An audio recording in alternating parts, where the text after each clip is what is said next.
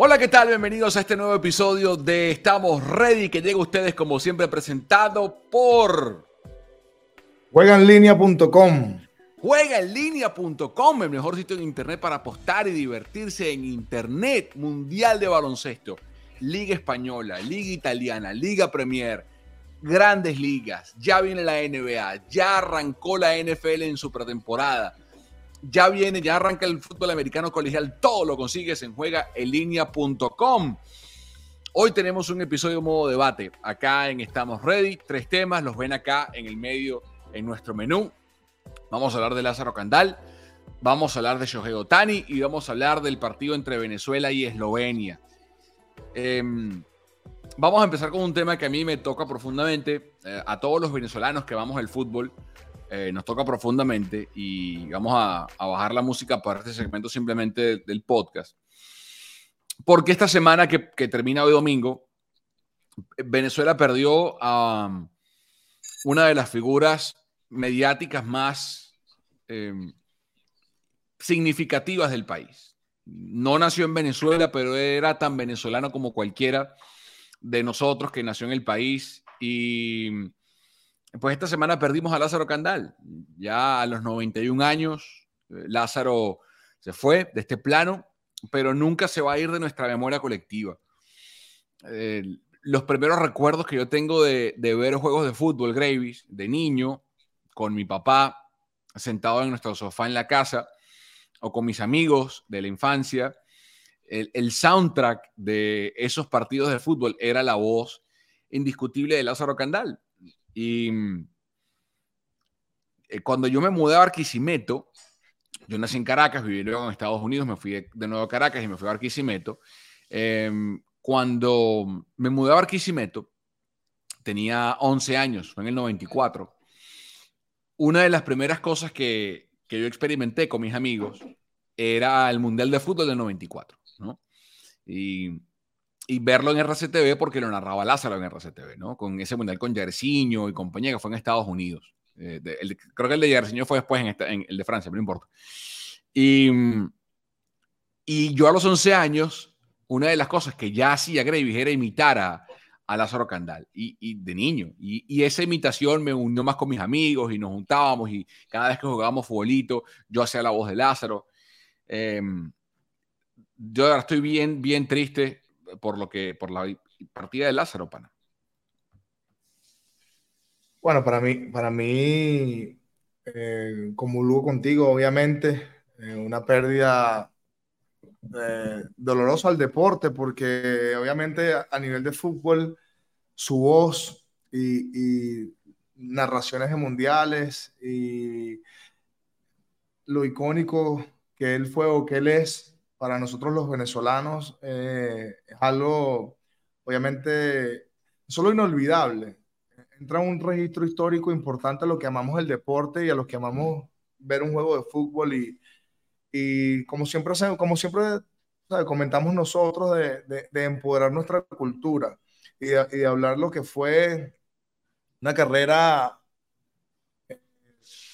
la del señor Lázaro, eh, impecable Creo que eh, obviamente que yo vengo de la generación de, de, de, su hijo, lo conozco muy bien, eh, eh amigos, eh, lo sigo, obviamente cada vez que, que, que lo veo en mundiales y, y, veo que da su opinión, para mí es un orgullo y, y que a veces su opinión sea distinta a, a, a, los colegas de él en ese momento, a mí me encanta.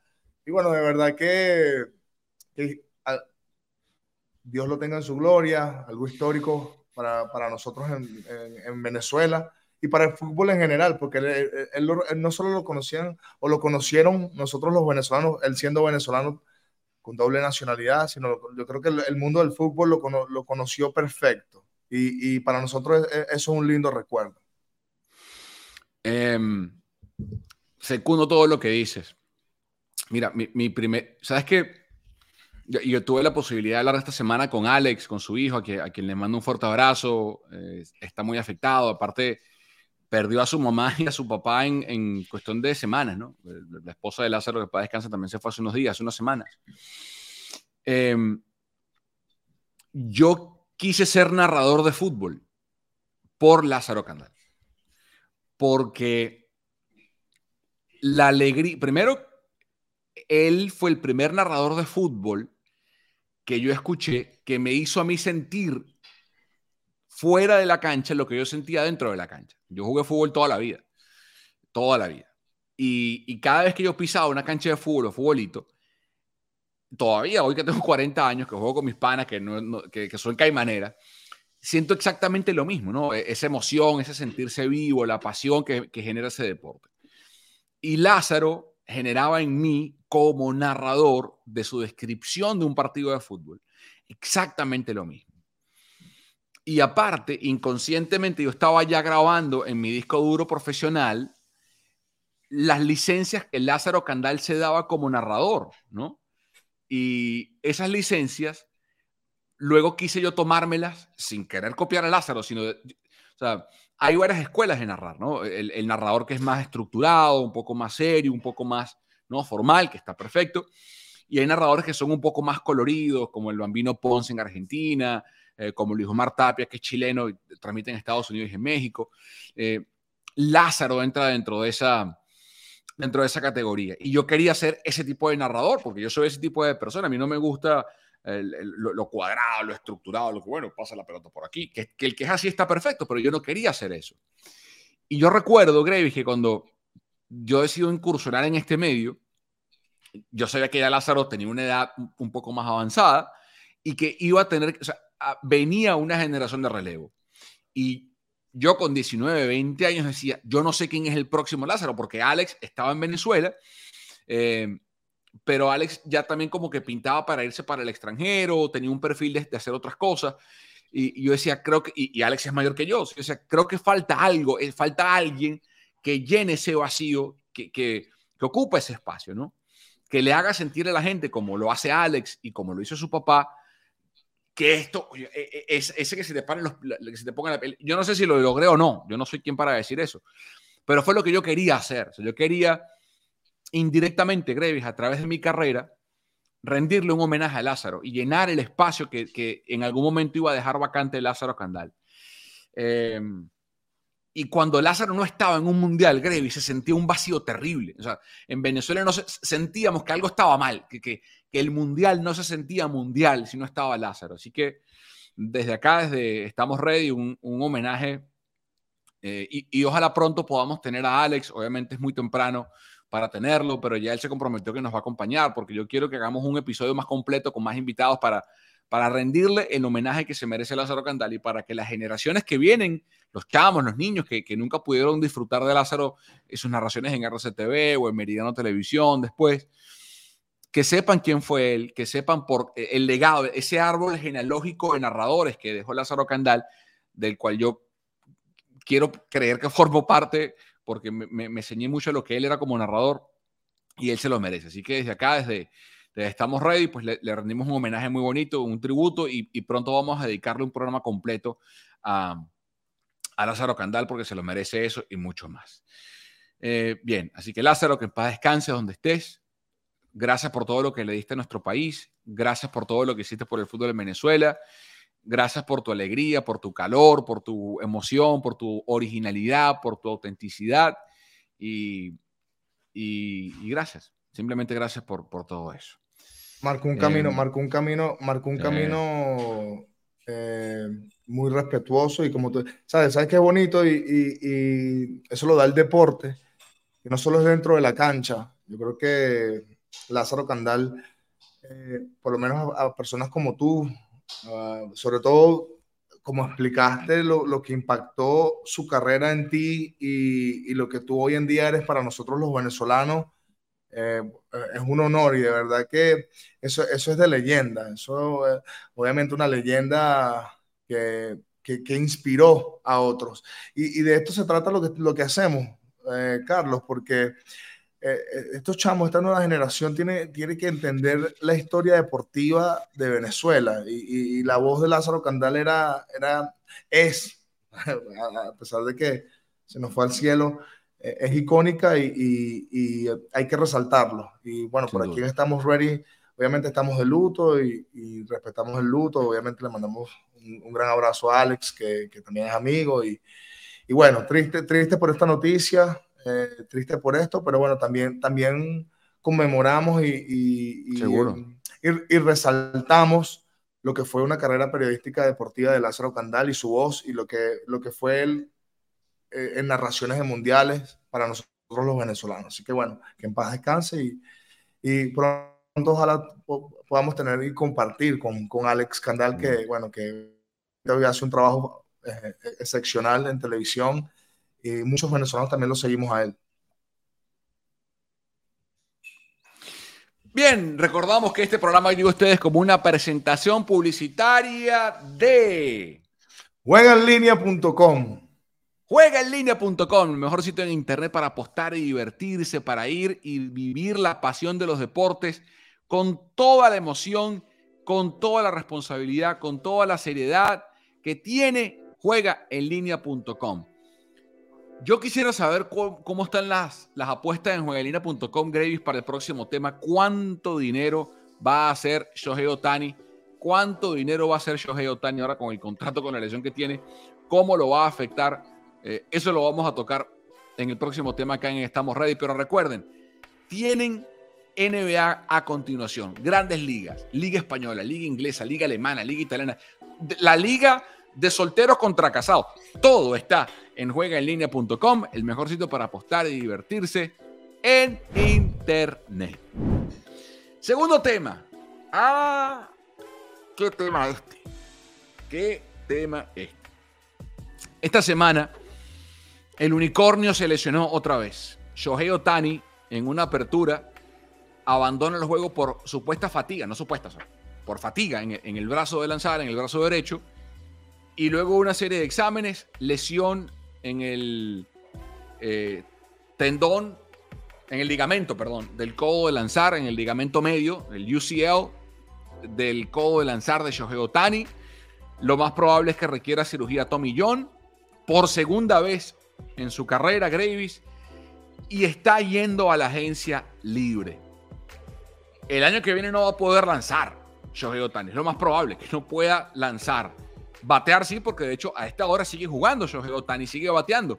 Porque él al lanzar con la derecha, pero batear con la zurda, ese tendón no le impide batear en lo absoluto. Eh, no es el tendón, o sea, ese tendón que está en la parte media del codo no le molesta para batear, aparte zurdo. Pero va a tener un impacto, Gravy, sin duda, en la temporada que viene, la hora de su negociación de contrato. Tú que estás metido en el mundo del béisbol cada vez más y cada vez más, ¿Qué impacto crees que va a tener esto en el futuro de Shohei Otani? Bueno, obviamente esto va a tener un impacto eh, por, por, todo lo que él nos ha mostrado como jugador de béisbol.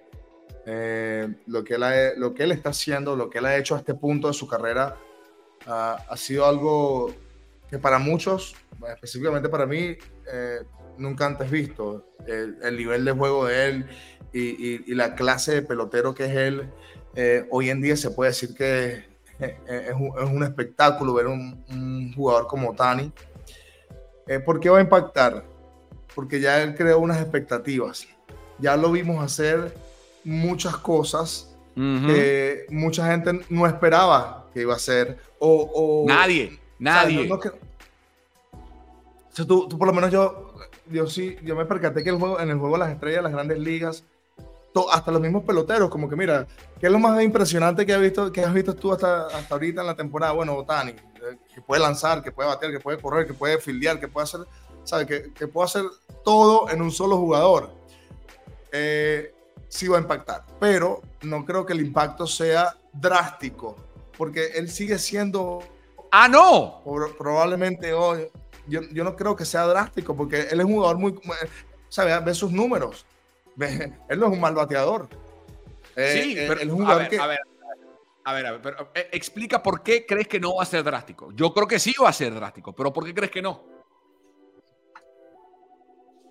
porque hay 30 equipos. Hay un equipo que va a tomar su chance y que lo va a querer curar y que va a querer trabajar con él, porque esto, esto es un producto distinto. ¿Sabes? Es como, e, eso siempre pasa en los deportes americanos. Siempre hay un equipo que dice, bueno, vamos, vamos a utilizarlo para marketing, vamos, vamos, vamos a hacerlo la cara del equipo, porque hemos, hemos clasificado no sé cuántos años.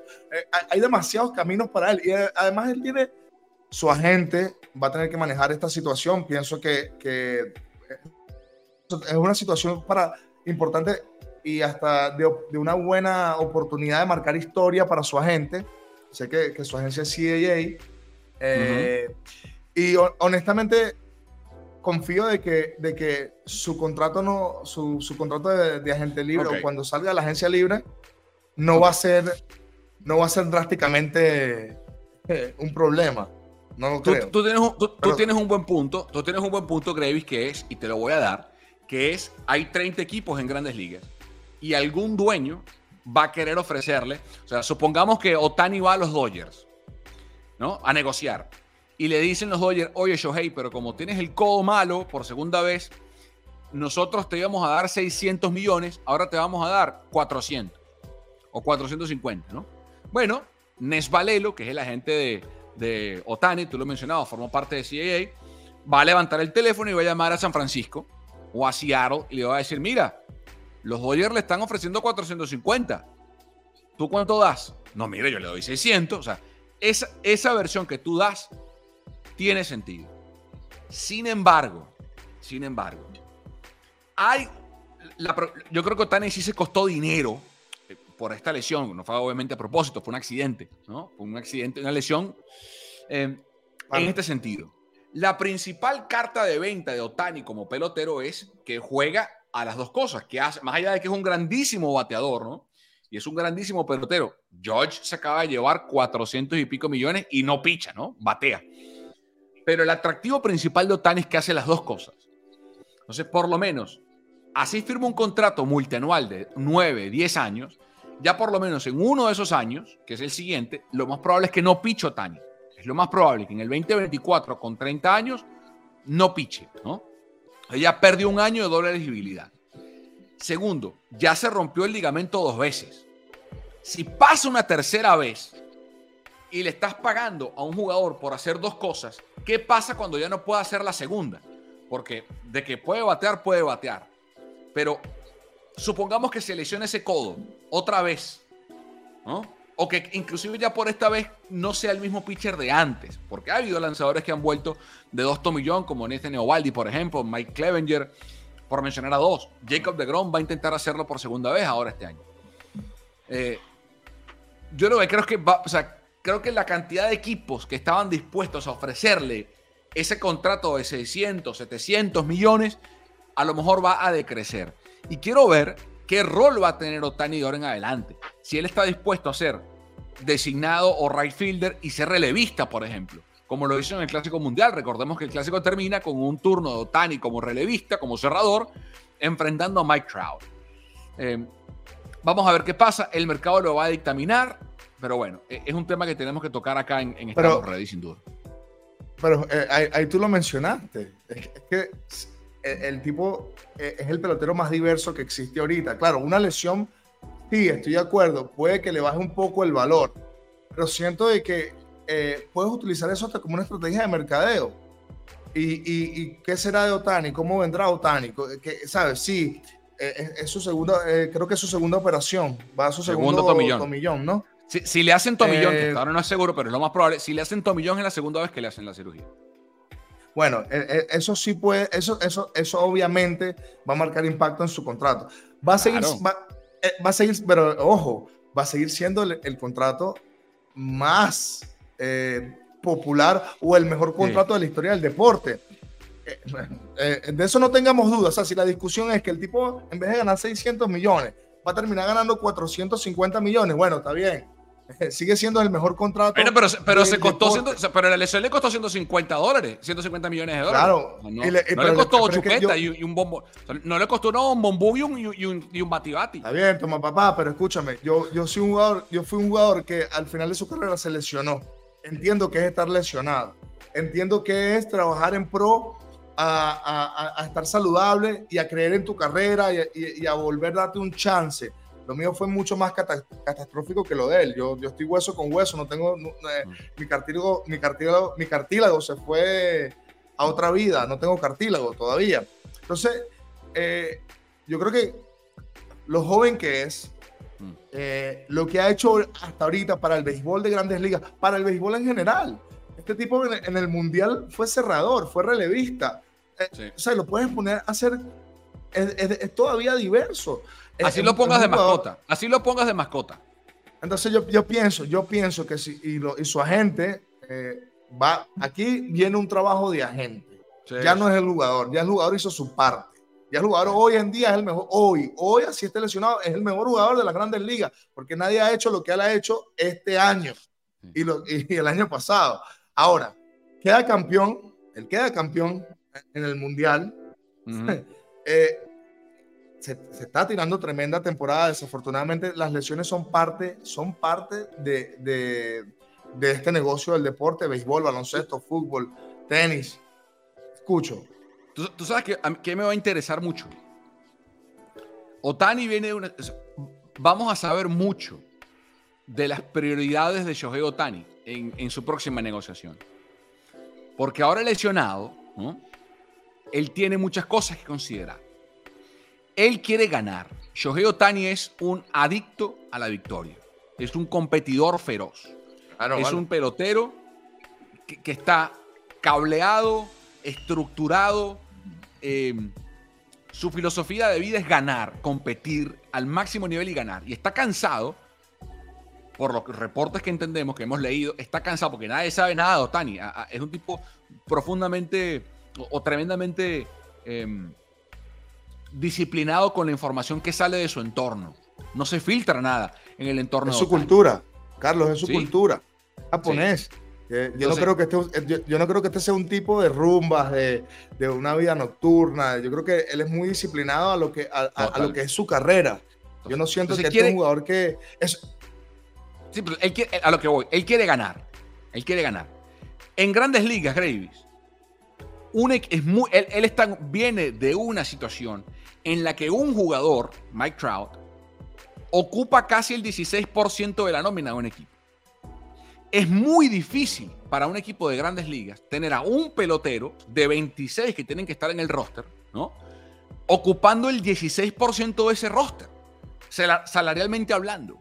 Entonces, si Otani se va a cualquier otro equipo a ocupar esa cantidad de dinero, a ese equipo, salvo que el dueño tenga bolsillos infinitos y no le importe gastar una mil millonada en impuestos eh, por, el, por el salary cap de grandes ligas, ese equipo va a tener problemas estructurando un roster competitivo alrededor de Otani, porque no va a tener suficiente dinero. Entonces, quiero ver ahora con la lesión qué tipo de flexibilidad salarial le da Otani al equipo que lo contrata para que pueda, con talento joven que esté dentro del equipo y que no sea muy costoso, que venga del sistema de granjas, más otros agentes libres o jugadores ya existentes en el roster o que vayan a buscar, poder armar un competidor. Eh, vean lo que hicieron los Mets. Plata, nada. Los padres, plata, nada. Los Yankees, millonada George, millonada Carlos Rodón, nada. Entonces, va a decir mucho de Otani si él está dispuesto a dejar algo en la mesa y no ser el, más, el, más, el mejor pagado de la historia, porque si no, a ese equipo, sea cual sea, le va a costar mucho competir. Eso, es un excelente punto. Eh, muchos jugadores se sacrifican porque eh, el legado que quieren dejar es ganar una, serie mundial, ganar una Tom Brady. en la NBA, Tom Brady. Eh, ganar el Super Bowl. y pare de contar. Esta situación es bastante, hay que estar al tanto de esta situación porque es bastante compleja, ya que si él pudiera ser flexible y darle la oportunidad a X franquicia que lo quiera firmar, Mm. Eh, para armar un roster de, peloteros apropiado y ver si hay chance campeonil o, chance de serie mundial. Eso, eso, se comprende y, se digiere. Pero también estamos hablando de que este va a ser el contrato eh, más resaltante de la historia del deporte. Sí, sí. Eh, estamos hablando de Messi, estamos hablando de LeBron James, estamos hablando de, de, Michael Jordan, estamos hablando en paz descanse de Kobe Bryant y de, muchos otros atletas que también tienen ese lado no egoísta, pero ese lado de que, ¿cómo yo dejo mi marca? ¿De qué, van a hablar de mí? ¿Me entiendes? Si, si, tengo el mejor contrato de la historia del deporte. O porque gané no sé cuántas series mundiales. Te, voy a hacer una pregunta. Es un, es un balance. Te voy a poner así. Sí, es un buen punto. Un grandísimo punto. Tom Brady nunca fue el mariscal de campo mejor pagado en la NFL. Jamás. Y, y a nadie le importa. Y la cantidad de plata que hizo Brady por fuera, por no ser el mejor, eh, porque le permitió a los Patriots estructurar un equipo alrededor de él. Patrick Mahomes hoy no es el mejor pagado de la liga. Lo fue en un momento corto, pero hoy Patrick Mahomes no es el mariscal de campo mejor pagado en la NFL. Entonces, bueno, vamos a ver qué pasa con Shohei Otani, pero antes de cambiar de tema, hay que recordarles quién patrocina Estamos Ready, Gravy Josué. Juegaenlinea.com Juega en línea, el mejor sitio para apostar y divertirse en Internet. Mundial de baloncesto. Qué locura de mundial. Vamos a hablar de eso ya. Usted vaya a la página ya de juegaenlinea.com y busque para apostar y jugar y divertirse con el Mundial de baloncesto. Vamos a hablar de la, de la Vinotinto del Vasco. La selección perdió en su primer partido 185 ante Eslovenia. ¿no? Yo tuve la posibilidad de estar en un, en un live con la gente de Básquet Vino Tinto, patrocinado por Juega en Línea, donde hablábamos un poco del partido, ¿no? Y, decíamos que la clave era, eh, había muchas claves, ¿no? Pero que lo complicado que era parar a un tipo como Luka Doncic, Venezuela da muchas ventajas en cuanto a tamaño en la posición 1, bien sea Gregory, bien sea Cubillán o bien sea Heisler. Eh, estamos hablando de un base armador de, 2 metros 1 que aparte tiene la capacidad de hacer cualquier cosa, lo que le da la gana en una cancha. Y lo hizo en el partido contra Venezuela, pese a que eh, seguramente vas a querer hablar de lo que hizo Garly y la forma en que Duró intentó contener a, a Luka Doncic. No es únicamente Doncic. Y yo hablaba con la gente de Vázquez Vino Tinto, Greg, y le decía que no es únicamente Luka. Para mí este es un monstruo de dos cabezas, puede que hasta de tres, porque es Luka y Mike Toby, que terminó siendo el, jugador, el segundo mejor jugador de la selección eslovena. Eh, Prepelic también tuvo un partido interesante, pero para mí la conclusión, y quiero que te explayes tú como el ex vinotinto que eres, pese a que Venezuela perdió por 15 y le permitió 100 puntos a Eslovenia, yo salí con buenas sensaciones del partido pensando en lo que viene. ¿Tú qué, cómo lo viste? Bueno, para mí, para mí es un orgullo ver a, nuestro roster de jugadores representar al, país.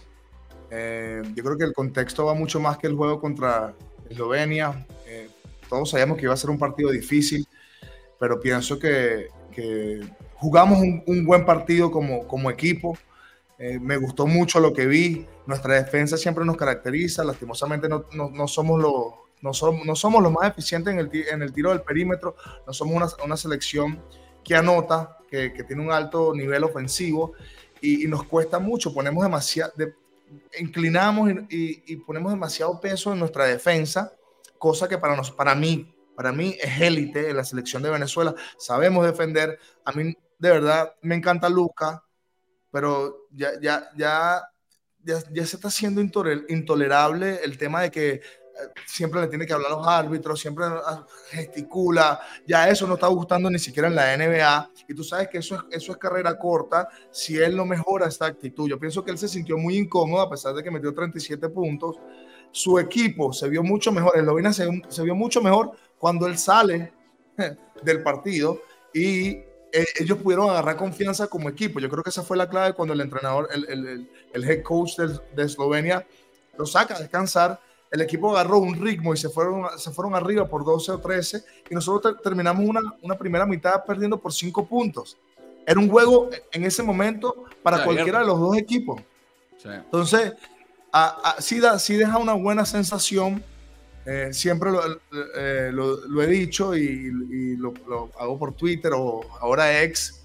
Eh, este es un conjunto, un conjunto de jugadores que, que tienen bolas para jugar y que juegan con mucho corazón y, y tienen mucha química. han jugado juntos por mucho tiempo. He jugado yo con ellos. Sé que tienen que, sé que pasa por la cabeza de ellos. Y, y ahorita nosotros como venezolanos tenemos que apoyar esa selección. Eh, hay muchas cosas que obviamente tenemos que mejorar, pero ahorita ese no es el caso. Yo creo que el partido de mañana contra Cabo Verde es importante, es un partido en, en la que a mí no me va a sorprender, honestamente, mucha gente me ha comentado, va a ser difícil para la selección de Venezuela ganar un juego ahorita en el Mundial, y yo digo, es, que entre ustedes más duden de la selección, de nuestra selección de, las alturas, eh, más estos jugadores van a responder. Ah, pero a ver, a ver, a ver. a, ver, a Cabo Verde hay que ganarle, punto. Yo estoy de acuerdo. Yo pienso que es un partido. O sea, ellos tienen un es, es obligación. o sea, es obligación. O sea, si Venezuela no le gana a Cabo Verde, es un fracaso ese partido. ¿No? Estoy de acuerdo. Estoy de ah. acuerdo, estoy de acuerdo. Pero Nosotros, nosotros, tenemos, nosotros tenemos un problema que no solo es, la ofensiva, sino un problema de tamaño.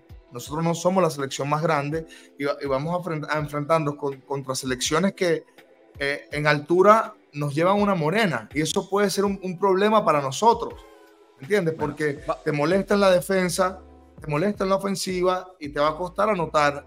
Eh, eh, entonces, eh, ambos, ambos lados de la cancha, nosotros tenemos que ser muy eficientes, pero nos ayuda nuestra defensa, sabemos defender en equipo. El sistema defensivo de Venezuela no es algo que, que, Duró implantó, eso, eso viene desde, desde Musselman, como yo siempre comento, sí. El Che, el Che fue el, che fue el que pulió la defensa de, eh, la selección de Venezuela y mira lo que está haciendo República Dominicana. Eh, para allá iba, para allá iba. Ya le ganó el domingo a la selección de Italia en un partidazo. Eh, claro, Dominicana tiene jugadores como Carl Anthony Towns, Lester Quiñones en ese equipo, pero en fin. Eh, del partido contra Eslovenia, antes de hablar de Cabo Verde, del partido contra Eslovenia, tú hablabas un poco que es una de las cosas que quiero tu opinión y, lo veníamos hablando en la preparación de la Vinotinto del Aire para este Mundial de Básquet, lo que le cuesta a Venezuela generar ofensiva, ¿no? Una de las cosas que a mí me sorprendió del partido contra Eslovenia fue la capacidad de Venezuela de generar ofensiva de tres, porque Venezuela no es un equipo triplero. Tiene jugadores que pueden meter la bola de tres, como Gregory, como Cubillán, como Jordan Zamora, Michael Carrera como un stretch four, Heilar Guillén, eh, pero no al nivel, o sea, un partido en el que Venezuela tira 40 triples y mete 16 para un 40% es un éxito para Venezuela. O sea, cualquier número semejante a eso contra Cabo Verde, Venezuela gana por 20. Eh, primero, ¿es sostenible, Gravis, para ti el volumen de tiros que tomó Venezuela contra Eslovenia en el futuro? Y más aún, el nivel de éxito que tuvo Venezuela del 40%. ¿Eso es sostenible? Ese es el juego, Carlos, ese es el juego hoy en día. El juego es, si tú metes cinco bandejas yo te meto cinco triples, yo gano el juego. Y para mí Venezuela en la ofensiva no jugó mal. Rotó la bola muy bien. El tema es que no somos lo suficientemente eficientes, a pesar de que fuimos eficientes del perímetro este partido. Nosotros tenemos que seguir lanzando triples. Nosotros somos una selección de racha, específicamente en la ofensiva. A los hechos me remito.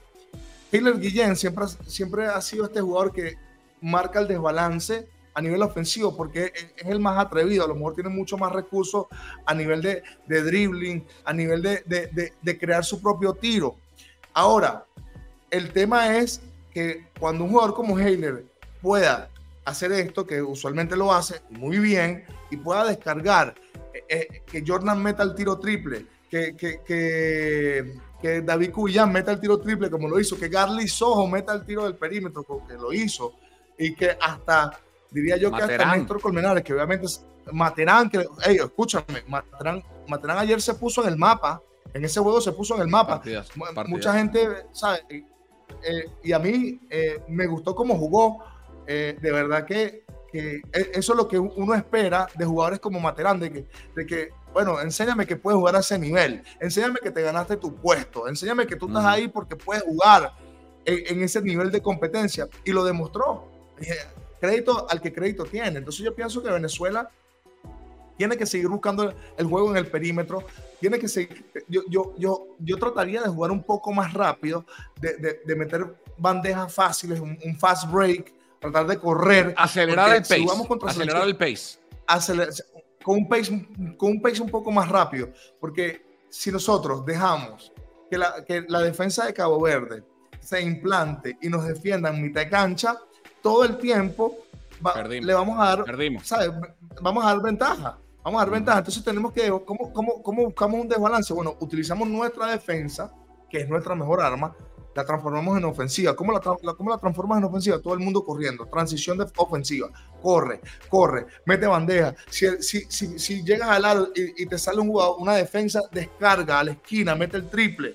Entonces, ese pace eh, para nosotros es importante. Yo pienso que la rotación está muy buena. Eh, Duró no se queda pegado con los jugadores, los descansa. entonces yo creo que las piernas están frescas y esto es un partido que obviamente tenemos que ganar y vamos a ligar a nuestra selección, obviamente. Hay un problema estructural en lo que tú, yo estoy de acuerdo contigo. Yo creo que Venezuela tiene los jugadores en ofensiva para correr más rápido. O sea, para que el, para que el pace sea. ¿Cómo, ¿Cómo desequilibra un equipo más pequeño a uno más rápido? De dos formas: jugando más rápido y abriendo la cancha con tiradores o con jugadores que, si estiramos ese, si en vez de jugar más cerca de la pintura, ese equipo más grande tiene que salir a defender lejos de la zona de tiro de tres y estirar la defensa, va a abrir más pasillos de penetración y puede no solamente atacar desde el perímetro, sino atacar cerca del aro. Pero, pero, como dice Enrique Lazo, eso es cuando estamos en ofensiva, cinco, ofensiva de mitad de cancha. Para regla a la gente que nos está viendo, niños, padres, niñas, madres. Y tengo al piloto que ganó el premio ACC como mejor jugador del año, piloto NBA, sabe lo que le voy a decir. ¿Qué es lo primero, Gravy Josué, que tiene que pasar para que un equipo corra un quiebre rápido? Tiempo. Tiene que asegurarse de agarrar el rebote defensivo. Agarrar el rebote defensivo. Agarrar. Entonces, el problema que tiene Venezuela, no hay fast break si no hay rebote, a menos que haya un, robo, ¿no? O sea, si, si, nuestra defensiva perimetral o interna genera un robo, un roce de balón y robamos y nos vamos al quiebre rápido, perfecto, machete. Pero la mayoría de los quiebres rápidos nacen del rebote defensivo o de enfrentar a un equipo que defensivamente hablando sea muy indisciplinado y que permita bandejas o, o quiere rápido, luego un tiro convertido, que es más complicado porque tienes que entonces sacrificar, está sacrificando el rebote ofensivo o defensivo, crear desbalance, que todo el mundo gotee vaya a la ofensiva y que el sacador saque rápido para agarrarlo con balance numérico o con desbalance numérico. Entonces, yo no sé si jugando Winnie Graterol tres minutos, como jugó contra Eslovenia, eh, requiere un esfuerzo defensivo Gravis colectivo enorme para que todos carguen el rebote defensivo y luego vámonos por otro lado a correr, ¿no? Sí, yo estoy de acuerdo. Yo creo que Windy sí debería eh, tocar la cancha un poco más, pero yo, yo siento que los aleros tenemos que rebotear mucho mejor. Garly, eh, Garly, yo me enfoco con Garly porque quisiera como que agarrarlo por el pecho y batuquearlo y decirle, coño, tú puedes jugar a este nivel, créete. Un solo rebote, un, rebote este defensivo. un rebote defensivo. Hermano, hermano, un tipo con esas hermano, un tipo con esas condiciones no puede darte nada más eso, no puede, es, irresponsable. O sea, si yo soy el entrenador, yo le exijo, me imagino, no sé, yo no soy fan de Duro y todo el mundo sabe que yo no soy fan de Duro y espero hablar de este caso cuando se acabe el Mundial porque hay que respetar lo que está pasando con nuestra selección. Pero Garly, este, es el, este pudiera ser el mejor momento de tu carrera. Todavía la vida te está dando un chance más. Pana, jugaste muy bien contra Luca, un tipo que, que, que va a ser MVP eventualmente de la liga, la NBA, la mejor liga del mundo. Un tipo que sabe anotar, un tipo que sabe jugar, un tipo que quedó campeón en Europa. Ahora juega en, la mejor liga del mundo y es una súper estrella. Entonces, tú me estás demostrando, Garly Sojo, que tú puedes ser un jugador élite en la ofensiva y en la defensa. Rebotea, rebotea. Es un tema de intensidad, es un tema de enfoque, es un tema de, entender el juego. Eh, si él logra finalmente engranar estos tres aspectos que acabo yo de mencionar, eh, este va a ser un jugador que va a tener muchos chances de, de ya no jugar más en Venezuela y jugar en Europa. Buscar, buscar abrir otras puertas y buscar un chance en NBA. Pero el tema es que yo no sé si él se cree su película. Yo no sé si él se la cree. Yo no lo sé. Y, un rebote, un rebote es muy difícil. Y por eso, di, por eso lo dije al principio. El tema de Venezuela ahorita es que obviamente no genera ofensiva, pero nos, nos, va a costar mucho cuando juguemos contra selecciones mucho más grandes que nosotros. Por eso es que tenemos que transformar nuestra defensa con terminar nuestra defensa, que es muy buena, con un rebote defensivo y tratar de correr. Porque es, una ventaja, Carlos, y termino con esto. ¿tú te imaginas que el rebote lo agarre Jordan Zamora, que lo agarre eh, Garly, Garly Sojo o el mismo Materán o, hasta el mismo Windy? Pueden empujar la bola, pueden, empujar, pueden correr, pueden pasar la bola adelante. ¿Me entiendes? Es, la principal, es la principal ventaja de, Venezuela desde siempre. O sea, desde, a ver, desde siempre tú hablabas de la era de Musselman, pero ese núcleo de la era con, con el Che, y hay otros intérpretes, ¿no? Pero tener un tipo como Betelmí, como Windy Laterol, como Néstor Colmenares, ahora está Pedro Chourio, que pueden cargar la caja, rebotar y salir ellos con el, sin tener que perder tiempo en el grande la agarró, ve para un lado, ve para el otro, pasa, ya, ya, esos dos miradas para los lados. Ya el otro equipo retrocedió balance defensivo 5 contra 5. Es, por eso que el básquet pienso que ha cambiado. Yo, yo cuando estoy en Venezuela y veo los partidos de, las categorías menores, eh, voy y, me he metido hasta macarado a ver partidos y le digo a los entrenadores de categorías menores, enseñen el juego del perímetro, enseñen a los jugadores a lanzar. El juego del perímetro ahorita es, el juego del baloncesto. Enseñen a los grandes a bajar la pelota. Jokic, ¿qué hace Jokic? Él inicia una ofensiva. Él, la inicia, ¿me entiendes? Y él mete triples también. Entonces, el básquet hoy, en día es mucho más dinámico al básquet que jugábamos antes, que tenías que dar la bola abajo a Shaquille y que él generara la ofensiva, cuando la ofensiva era triángulo de, de, de, Mr. Field.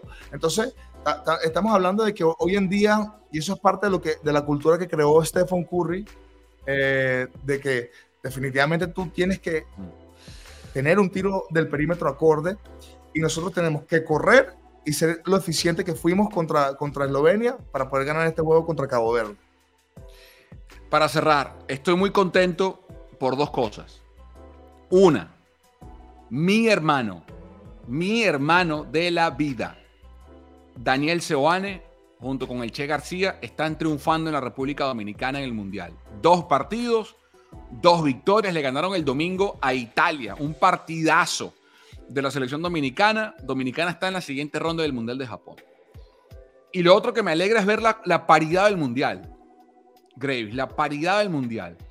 Em, emerge otra superpotencia en el básquet. Porque hay un país emerge una y se hunde otra. Eh, primero, ya eh, Canadá es una realidad en el básquet mundial. ya eh, la, época de ver a Canadá como un equipo como el hermano menor, chiquitico de Estados Unidos, que de repente mandaban a... Mm, y Canadá está jugando sin Andrew Wiggins en el mundial. Canadá hoy le pegó un baile, 128 puntos, le metió el Líbano, pero antes le pegó un baile a Francia. la selección subcampeona. Escandaloso lo que le hizo, con tipos como Shai Gilgeous Alexander a la cabeza. Extraordinario lo de Canadá. Y lo otro, Francia. Se va a Francia del Mundial. Perdió ante Canadá y perdió ante Letonia. La selección de Francia y se despide del Mundial, una de las sorpresas más grandes de la historia del básquet mundial.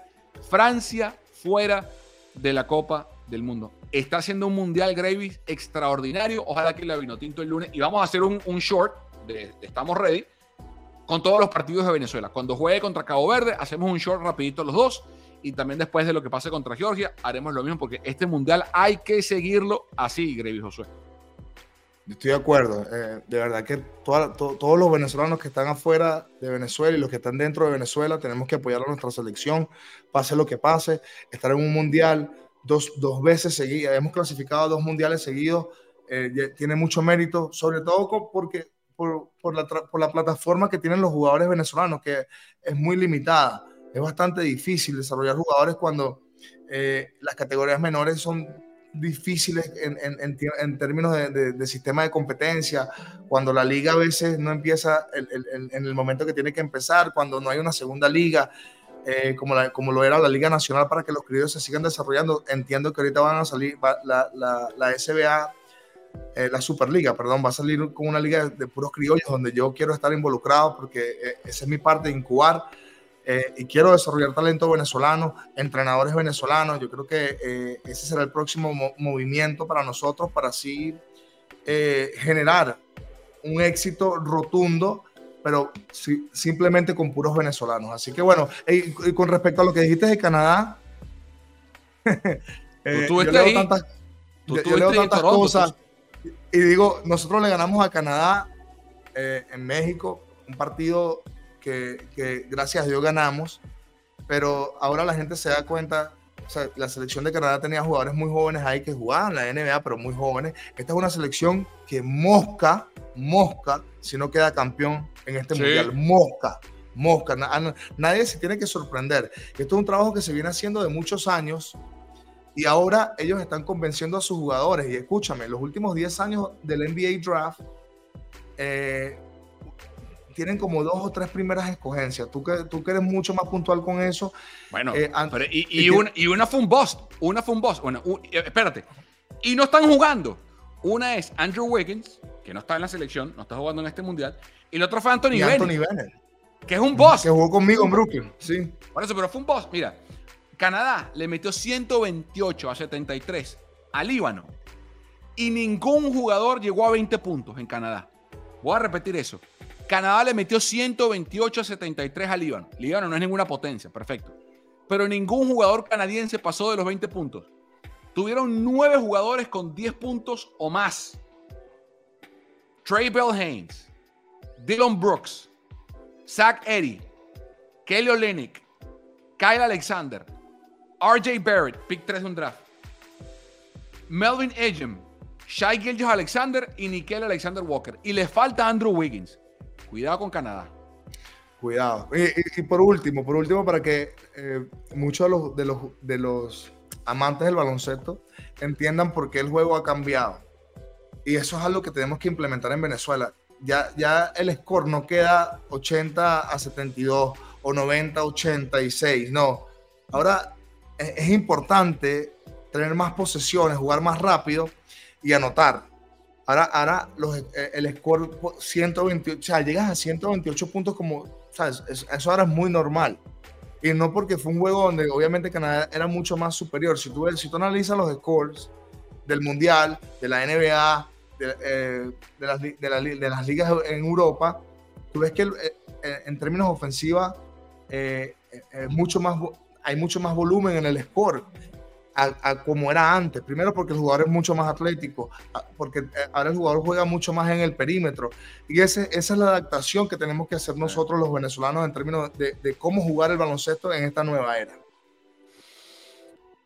Un abrazo a Daniel Giovanni y al Che García. Dos felicitaciones, verdad. ¿Qué trabajo están haciendo con Dominicana? ¿Qué trabajo están haciendo con Dominicana? Bien.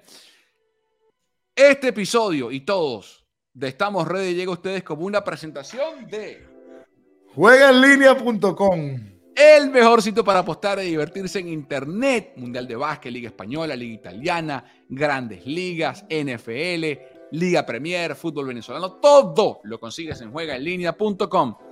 Lunes, después de que juegue la Vinotinto, grabamos un segmento rápido, Gravis y yo, para analizar el juego aquí es a la una de la mañana. Aquí a las 4 de la mañana.